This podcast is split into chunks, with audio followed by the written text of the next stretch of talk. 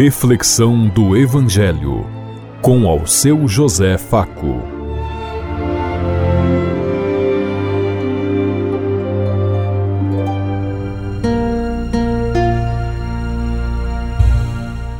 Paz e bem a todos os ouvintes da Rádio Construtiva e todas as emissoras em sintonia conosco e o povo que nos ouve.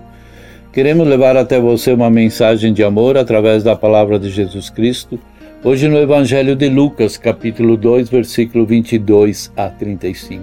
Quinta-feira, 29 de dezembro de 2022. Que a graça e a paz de Deus Pai, Deus Filho, Deus Espírito Santo vos ilumine nesse dia e seja uma boa notícia para todos.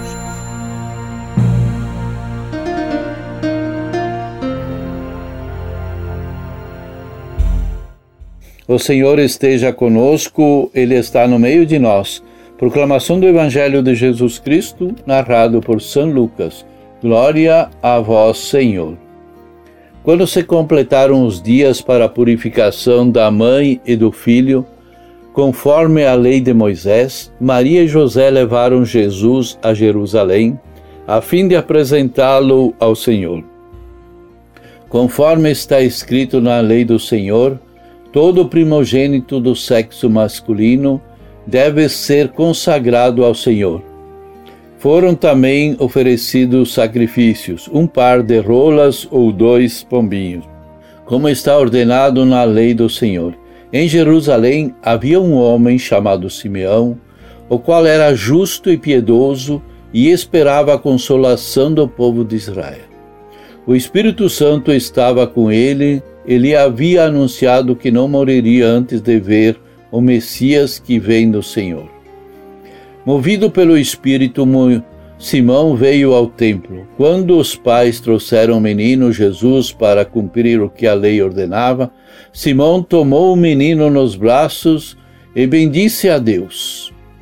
Agora, Senhor, conforme a tua promessa, podes deixar o teu servo partir em paz, porque meus olhos viram a tua salvação que preparaste diante de todo o povo, luz para iluminar as nações e glória do teu povo Israel.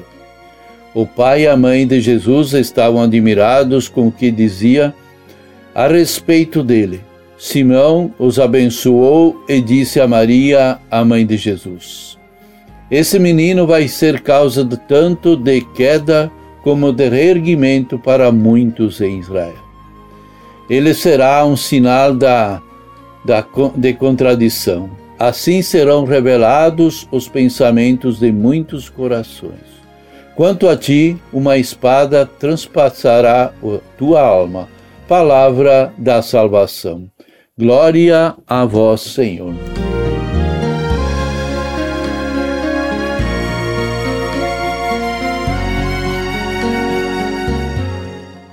Depois do recon recontarmos o nascimento de Jesus, nos emocionamos na noite na véspera do Natal e nos dias de Natal. Temos a oportunidade de recontar um pouco a infância de Jesus, que nós não se nos lembramos da sua infância ou da infância dos filhos.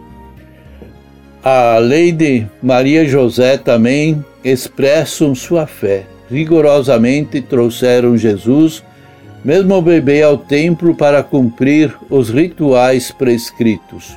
Quantas vezes não deixamos de trazer nossos filhos à casa de Deus justamente porque são bebês e que incomodam e que o culto é muito cedo ou muito tarde?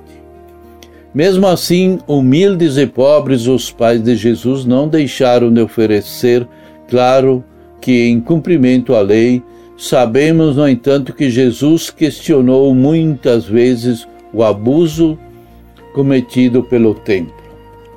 Mas gostaríamos de olhar um outro sentido, a oferta não como obrigação ou cumprimento de lei, mas como uma gratidão. Somos convidados a exercer nossa gratidão, a essa se transforma no sentimento e ação de oferta. Maria e José certamente também agradeciam pelo filho que, apesar de um nascimento inusitado em condição tão diferente, e carente não têm a eles dese desejo que esse menino cresça também na fé. Na sociedade em que vivemos, somos desafiados a nos recordar de que tudo o que temos vem do Senhor, vem de Deus.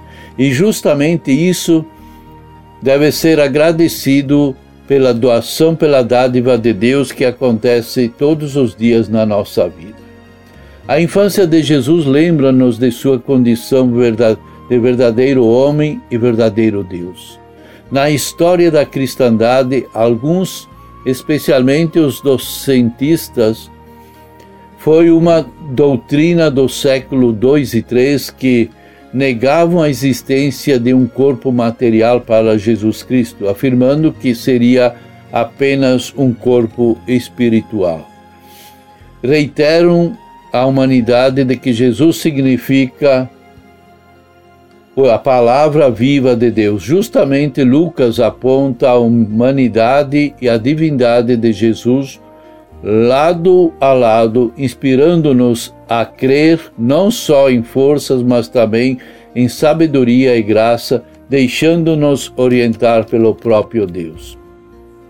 A essa orientação, o Evangelho de Lucas transcreve também por intermédio de Simeão e Ana, pessoas simples com seus problemas e dificuldades, mas se sabiam criaturas vossas nas mãos do oleiro, deixando-se moldar e conduzir por Deus.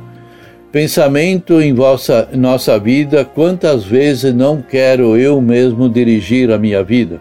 Quantas vezes não afago a voz do ego dentro de mim, justamente por ela me levar para lá onde eu não quero. Quantas vezes minha incredulidade abala a voz do Espírito Santo por achar que Deus não fala mais hoje, muito menos comigo. Ou espero apenas uma revelação cheia de shows de cores e de imagem, como nós vemos em tantos templos hoje. A revelação do Espírito de Deus acontece de forma simples. Foi assim com Simão e Ana. Simeão e Ana veio da forma como ele, quem sabe, nos esperava. Quem esperaria que um Messias, um bebê, por, poderia existir um Messias tão frágil quanto essa revelado na criança de Jesus? E mesmo assim, conta toda a experiência de Simeão e de Ana que se deixaram orientar pelo Espírito de Deus, reconhecendo na inocência inesperado do Messias, o Salvador. Somos capazes de perceber a revelação de Deus em nossa vida ainda hoje e reconhecermos o Messias. O templo foi lugar de revelação da graça e da salvação de Deus, e Simão e Ana representam a igreja ainda hoje, que continua a ser também um lugar de revelação do próprio Cristo. Desse Jesus que se revela na pregação da palavra, da administração dos sacramentos, nos empobrecidos e necessitados dos dias de hoje, e continua valendo a palavra de Jesus relatada em Mateus. Às vezes meus olhos parecem fechados. Não enxergo mais a graça de Deus que vem embrulhada de forma tão inesperada como foi a de Jesus de Nazaré. Diante dos olhos temos uma agenda cheia de jornal, cheia de notícias e um mundo carregado de possibilidades. Famílias, comunidade e nós mesmos e um cheio